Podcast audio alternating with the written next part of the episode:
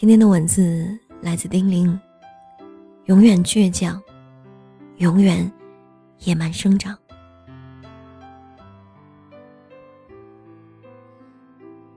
大雨滂沱，道路泥泞，恰逢开学日，妹妹和我都要上学。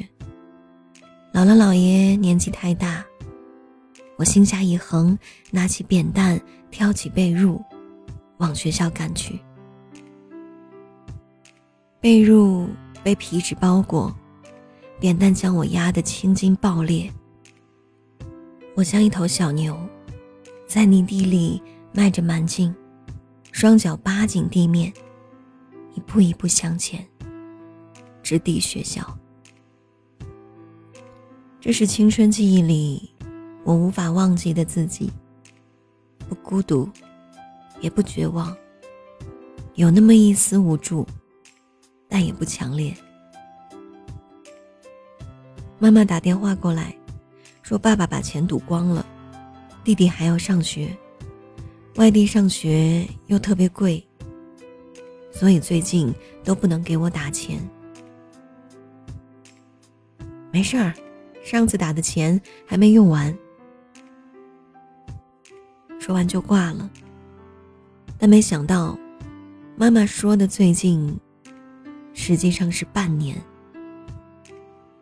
我手里握着学校的助学金和我平日攒的钱，不到一千两百块钱，它像黑夜里的明灯，闪闪发着光。我没有告诉姥姥，妈妈没有打钱。我没有理睬妹妹的抱怨，菜难吃又廉价，她几次撂筷子发脾气，我都当没看见。我像一个黑夜里等待天亮的小鹿，精明的算计，若无其事的坚持。等到妈妈打钱的时候，我惊奇的发现手里还剩余五十八块钱。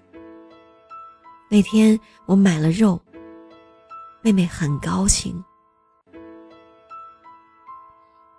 吃完，我躲到玉米地里，肆无忌惮的哭了起来。饥渴的大地，理解我的悲伤。长大后，我发现我身边的姑娘，她们有的明朗，有的活泼，有的娇艳，有的热情。我拥有和他们大同小异的特质，但又分明不一样。是什么呢？我思索了良久，发现他的名字叫野蛮。毕业后我没有回去，一个箱子，两床被子，一书包日用品。我公交转火车，又转公交。晕车、呕吐、迷途转向，终于抵达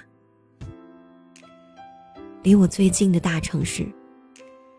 风尘仆仆，途经很多人善意而诧异的目光。确实，一个娇小的女孩，被很多个庞然大物拖拽，扭曲变形的身体和小却丧的脸，很可爱。那些压在我身上的重物，像十年前的扁担一样，让我孤注一掷，轻盈有力量。有人问我，一个农村姑娘，毕业后回家乡当老师，不就是光宗耀祖吗？为什么要一穷二白，削尖脑袋留在大城市呢？吸不完的霾，挤不完的地铁，住不完的城中村。遇不完的奇葩，白天可能被处女座的老板劈头盖脸一顿痛骂，夜晚还要挤在狭小的屋里，光着膀子吃饼夹菜。大城市有什么值得留恋的？我说，相比于岁月静好，我选择野蛮生长。我愿意涌入人群，愿意涌进被波涛汹涌的大海。涌进不确定的人生，风云转变，边走边爱。我必须要在这里扎根生长，枝繁叶茂。我骨子里的野蛮让我无所畏惧，内心成名。只为了一个可能，一个不被命运的大手死死抓牢的可能，一个倔强的可能，一个像小牛一样头顶尖角冲破缰绳的可能。而我的家乡没有这些可能。我喜欢相对更公平的舞台，我喜欢只要我拼命就能慢慢精彩的舞台。白驹过隙，时间不饶人。一眼望到头的生活，到点就生孩子的婚姻，安逸而贫瘠的家乡。再见。野蛮的洪荒之力让我必须离开，拥有自己想要拥有的一切。那是他对我的指引。《欢乐颂二》正在热映，大概每一个女人。都想成为剧中的安迪，从容淡定、经济独立、智商超群、高贵而优雅、冷艳又多金。女人们争相关怀，男人们无私关爱。光芒四射的生活下，你可能忘了，他有一个异常悲惨的童年。原生家庭的不幸，被吞噬的童年阴影。精神病妈妈、智障弟弟，以及对自己的怀疑，险些毁掉他。他说：“我一直一个人，我不懂什么是父爱母爱，我只知道被抛弃的滋味。我怀疑自己有病，不想连累任何人。”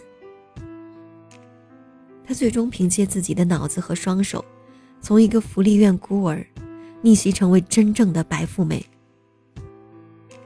没有家人可以依靠，不指望靠婚姻改变命运。他用一股近乎野蛮的力量，活得熠熠生辉。邱莹莹和关关都很羡慕安迪，说再过十年也活不成安迪这样。但殊不知，安迪也是从千疮百孔的荒芜中，一步步爬出来的。就连吃饭太快这个毛病。也是花了很长时间看心理医生才改掉的，因为他经历了太多三餐不继的日子。经济和精神独立是野蛮，靠自己是野蛮，坚强不屈是野蛮。战胜原生家庭的不幸，活得漂亮，也是野蛮，因为他们都是和上帝在较量。斩获雨果奖的郝景芳。将自己的成功归咎于良好的环境，加野蛮生长。很小就开始读书的他，十岁之前是散漫的阅读方式，阅读很早就独立，父母几乎不会干预他看什么书。在后来的阅读生涯中，他也是跟随自己的内心，既不刻意脱离低级趣味，也不推自己前行。对他而言。看书不是外界要求，而是能契合那时那刻的内心需求。正是这种不设限的自由，给了他野蛮生长的阅读苍穹。野蛮也是内心的大格局和不羁绊。保持初心，做自己。前两天，赵丽颖在星空演讲说：“我从业十一年。”前七年都是默默无闻。我祖辈都是农民，也没什么可回避的。农村的生活经历给了我坚韧和毅力，锻炼了我不怕吃苦的性格，也成就了今天的我。只要给我一个机会，我都会牢牢的抓住，拼尽全力。我忽然很感动，只有经过野蛮生长的人。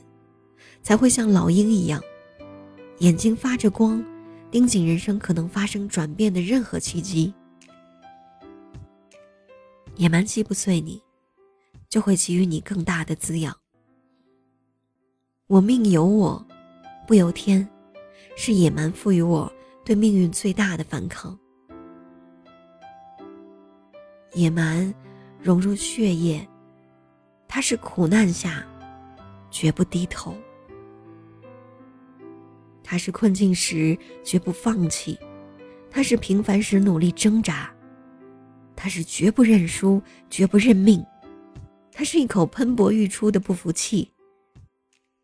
我经历过野蛮生长，更会向命运挥刀相向。